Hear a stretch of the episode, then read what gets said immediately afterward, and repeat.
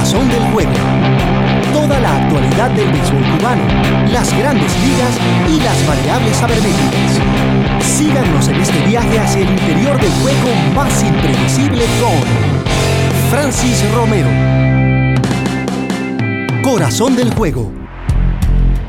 La inmensa mayoría de los jugadores cubanos de béisbol que buscaron llegar a las grandes ligas mm, desde que Fidel Castro tomara el poder del país a partir de 1959, lo soñaban desde un punto de vista activo como jugador, cumplir ese sueño mitológico de cada beisbolista, llegar al máximo nivel del deporte.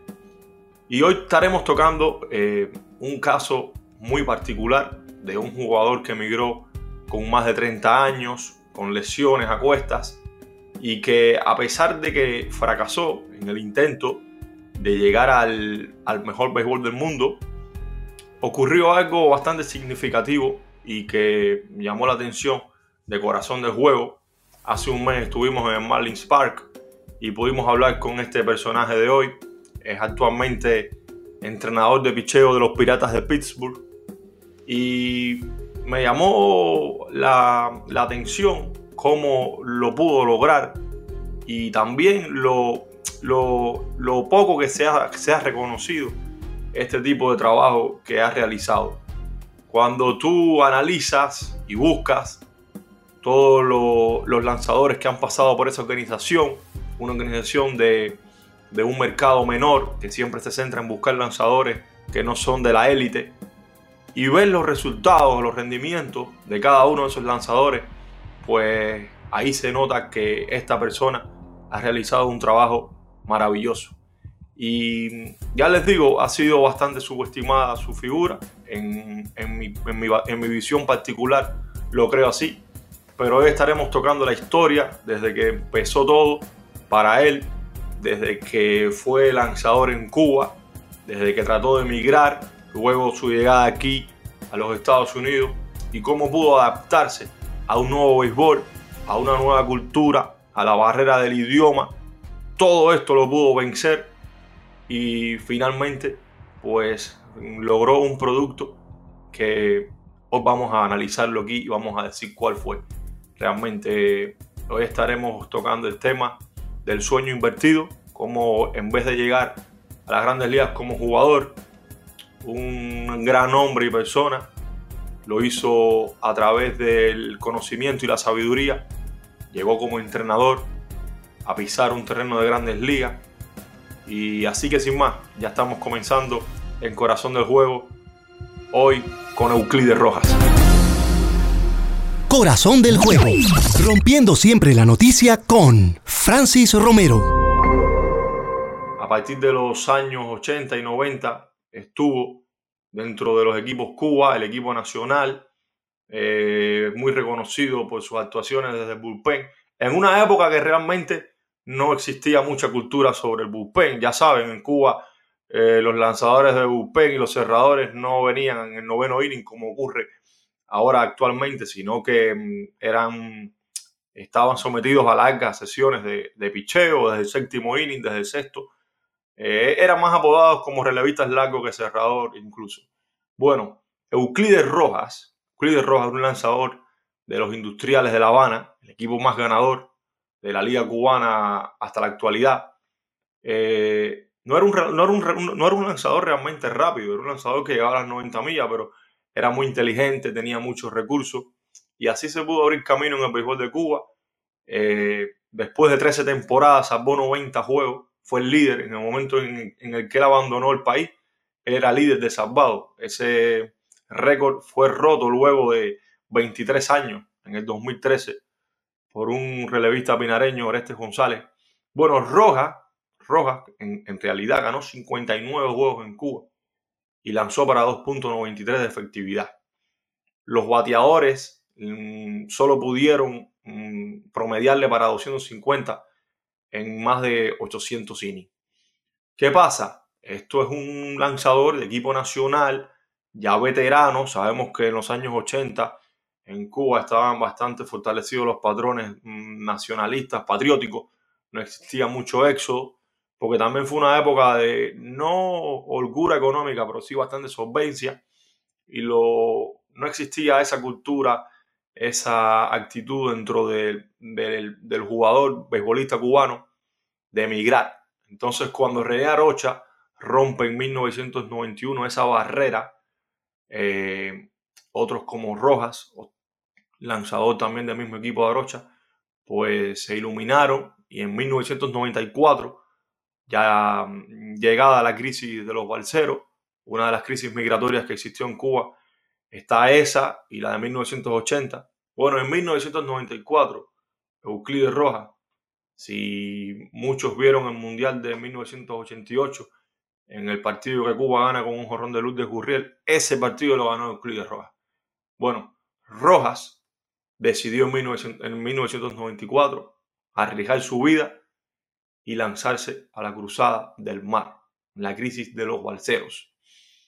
Ocurrió el 16 de agosto de 1994 cuando este cubano decidió lanzarse al mar en una balsa junto a su esposa y su pequeño hijo.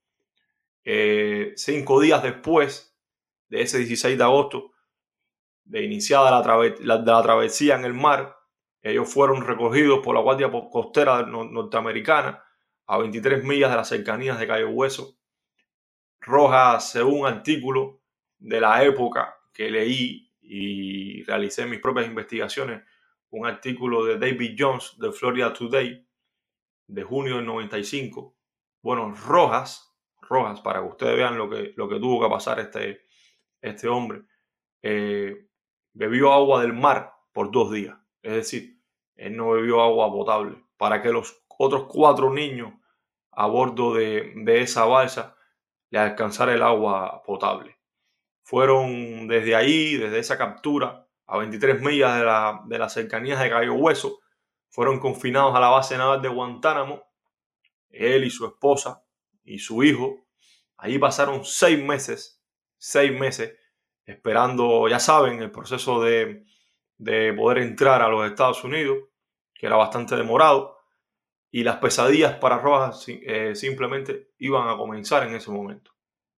Allí tuvo que someterse en la base naval de Guantánamo a una cirugía de apendicitis, según refiere el artículo. Su amigo y compañero del equipo Cuba ya llevaba tres años acá en los Estados Unidos, René Arocha, fue a visitarlo y lo ayudó en esa aplicación para entrar al territorio norteamericano. ¿Y qué pasa? Bueno, Rojas tuvo la suerte de poder llegar a los Estados Unidos y firmar un contrato profesional. Primero jugó eh, unos meses en una liga independiente, en una liga independiente que no, no es muy conocida. En aquel momento, eh, ya saben, casi prácticamente comenzaban ese tipo de, de, ligas independientes. Se llama la Western League. Ya no existe, por supuesto, en, un equipo mm, llamado Palm Springs, eh, situado en California. Bueno, Rojas firmó en febrero del 95 con ese equipo, estuvo lanzando ahí por un breve tiempo y en junio, el 3 de junio del 95, firmó en la, en la ronda 30 del draft con los Marlins de la Florida.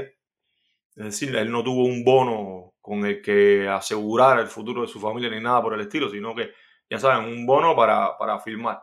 Y el 7 de junio se reportó al equipo de la, de la costa del Golfo mm, en Viera, aquí en, el estado de la Florida. Eh, problema también que no. Mm, yo estuve hace un mes en, el Marlins en la visita de los Piratas de Pittsburgh. Rojas es entrenador de picheo de ese equipo, el coach asistente, el que está en el bullpen. Y, no, no quise preguntarle sobre el tema de la edad, pero ustedes saben que muchos de los futbolistas cubanos de los 90 cuando llegaban acá, sus agentes, las personas que los tenían, que los representaban, les acortaban la edad, mm, solo, solamente buscando que, este jugador fue visto como un joven y eso le diera un poco más valor en el mercado. Es decir, el sitio de Baseball Reference pone que Rojas en el 95 tenía 27 años y eso eh, es imposible que, ese, que él tuviera esa edad en 1995 porque él venía de Cuba de lanzar 13, 13 temporadas y no debutó con 14 años. Es decir, que yo estimo que Rojas haya llegado acá con 32 años, 33 años posiblemente. Es decir, no, una edad bastante normal como para mm, que los, que los equipos te, tengan en cuenta para llegar a las grandes ligas. Entonces comenzó, comenzó esta aventura de Roja por, la, por las ligas menores. Ustedes saben, también aparte del sueño profesional, Rojas venía buscando la supervivencia, el bienestar económico de, su familia. En eso también pesa mucho ese éxodo, no es solo simplemente ver el sueño de las grandes ligas y ya, sino también una cuestión humana. Y, también él llegó acá buscando su, libertad, porque en esos tiempos en Cuba estaba bastante recrudecido el, el ambiente político del país. Entonces, Rojas en las ligas menores no destacó mucho no destacó mucho, es decir, no, no, no, tuvo, no tuvo buenas temporadas, es decir, estuvo algunos, en, algún momento estuvo en la Liga del Golfo en nivel rookie, luego pasó a la AA en Portland, eh, es decir, se, se, llama así el equipo Portland Sea Dogs, ahí pichó 22 innings, pero fue bateado, más de 7 promedio de carreras limpias, después fue confinado a Charlotte, AAA, es decir, él llegó a AAA, se puede decir que Rojas llegó a AAA como jugador. Ahí lanzó en AAA tres, tres innings en el 95, solo tres innings. Se lesionó. Después en el 96 volvió. Ya era Charlotte el, la sucursal. Ahí lanzó cuestión de nueve innings y le hicieron para, le, batearon, le promediaron para 6.00 de carreras limpias. Aquí termina la carrera de, de Roja. Él me cuenta en el en la entrevista que le realicé en el Marlins Park, que ella no podía más con, el, con su brazo, con sus lesiones.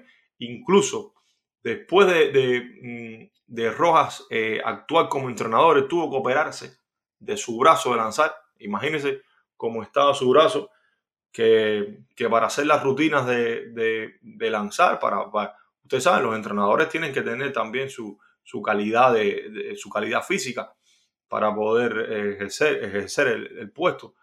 Rojas tuvo que operarse siendo entrenador. Estaba lesionado y realmente no, no, podía más como, como jugador. Y aquí es donde comienza la, la verdadera historia de, de Rojas.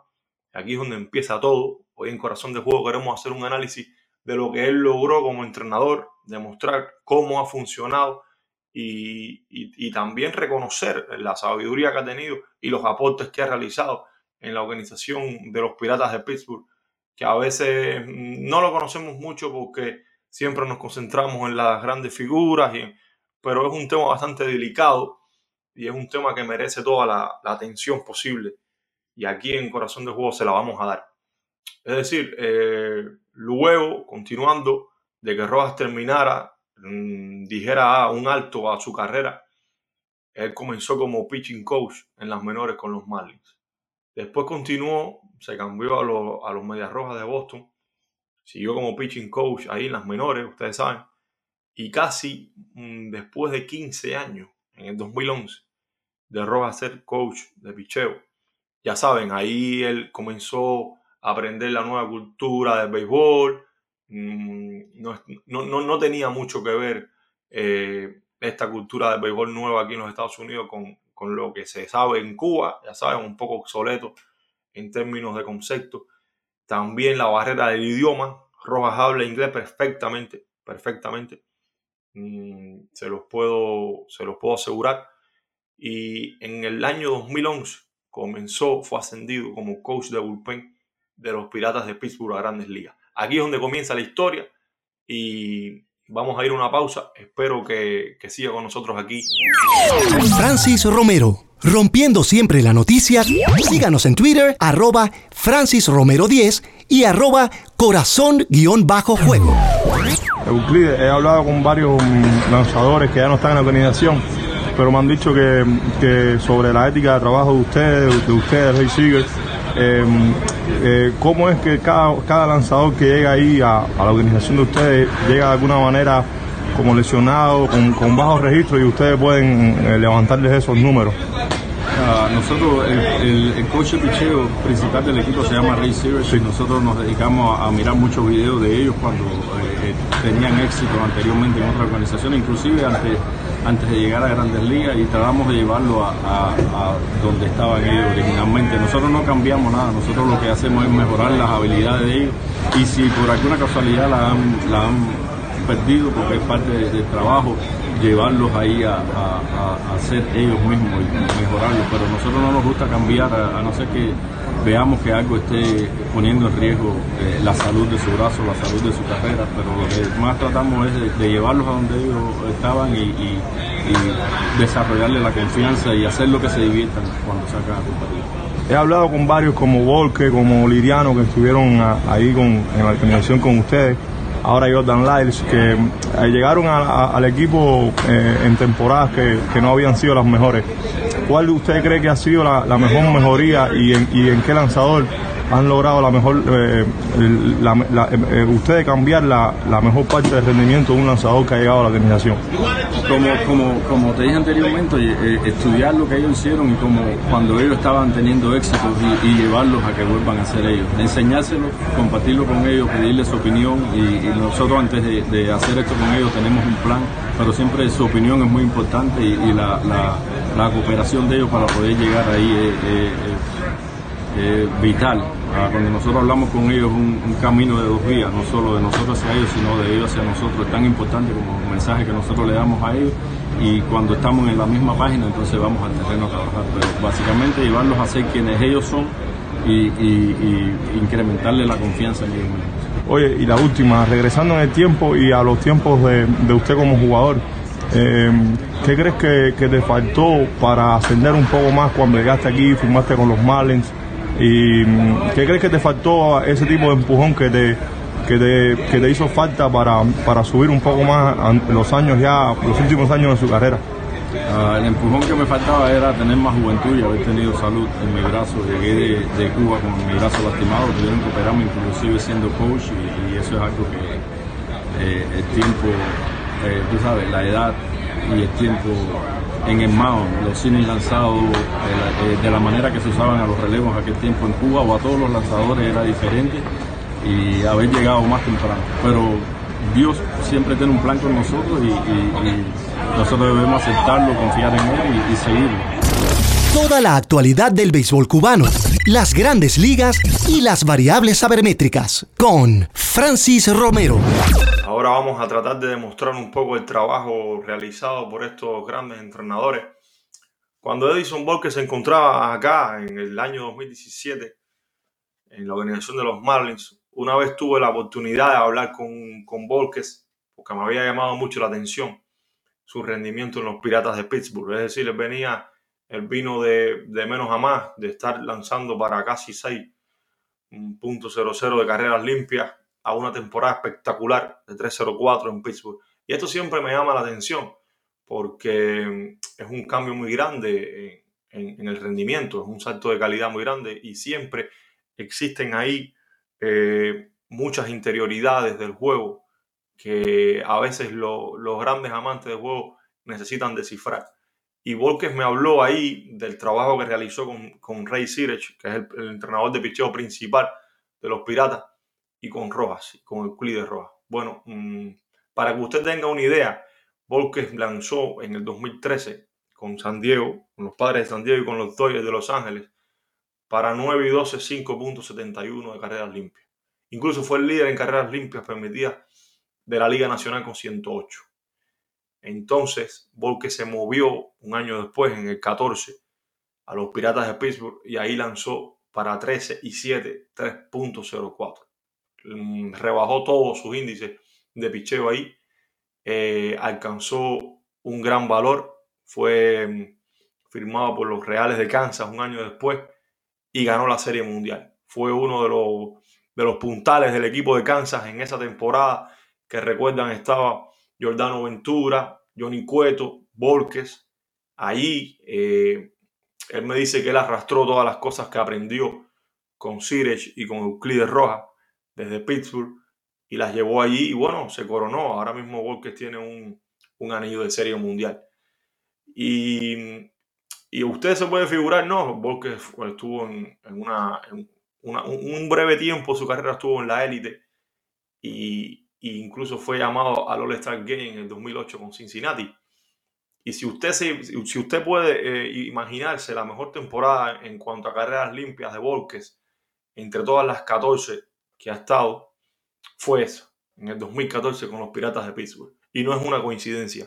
No es una coincidencia y se, los vamos a, y se lo vamos a demostrar hoy en Corazón de Juego. Como todos estos lanzadores que vienen quebrados eh, de alguna manera, vienen y levantan el rendimiento con estos dos entrenadores. Vamos a continuar con el caso de Liriano, de Francisco Liriano, el surdo dominicano. Llegó, llegó, a Pittsburgh en el 2013, luego de dos campañas erráticas, eh, muy discretas, mediocres, de 5.30 de efectividad con los mellizos de Minnesota y con los Medias Blancas de Chicago en 2011 y, 2012. Eh, incluso eh, Liriano fue canjeado a, Medias Blancas por Eduardo Escobar y Pedro Hernández los venezolanos. Entonces, ¿qué sucedió en la carrera de Liriano? Mm, muchos apostadores podían haber dicho, bueno, este, lanzador está acabado prácticamente.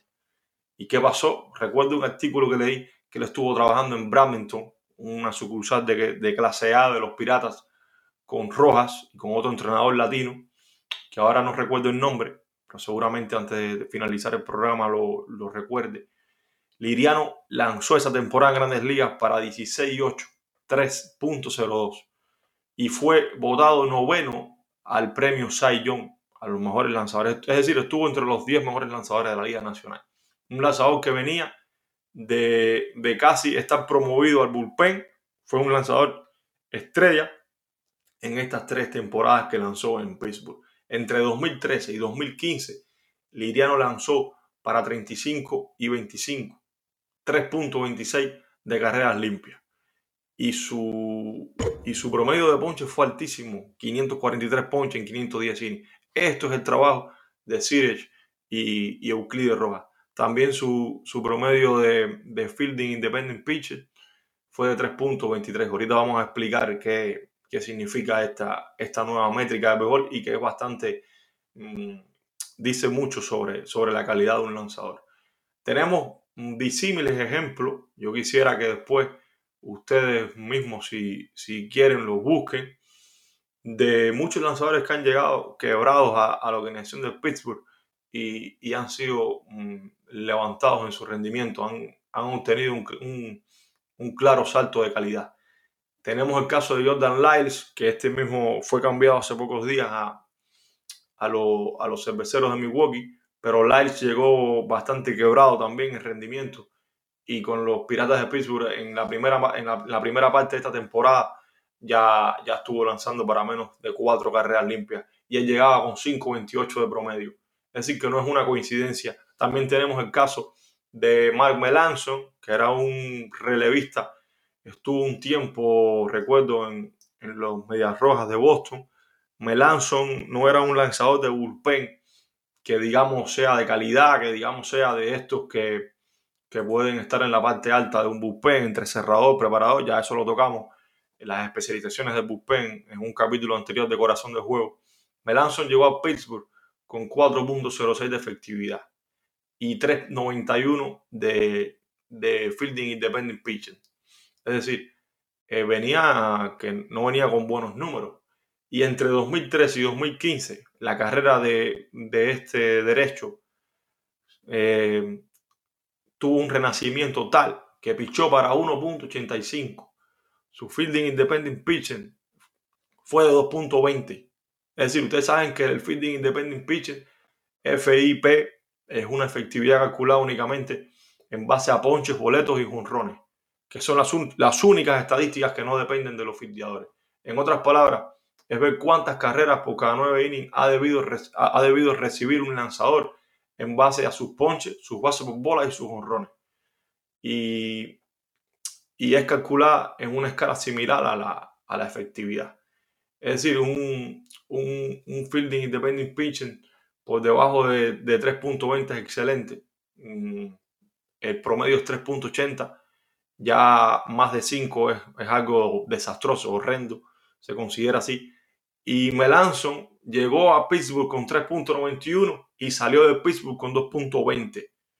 Eh, ahí mejoró todo, localización, velocidad, Ellos le trabajaron con una curva que, él empezó a lanzar y, esto dio tanto resultado que salvó 100, 100 partidos en tres temporadas y luego firmó en el 2016 por 62 millones de dólares con los gigantes de San Francisco. Es decir, esto es una catapulta de calidad lo que lograron Rojas, Euclides Rojas como entrenador de picheo y Ray Sirech.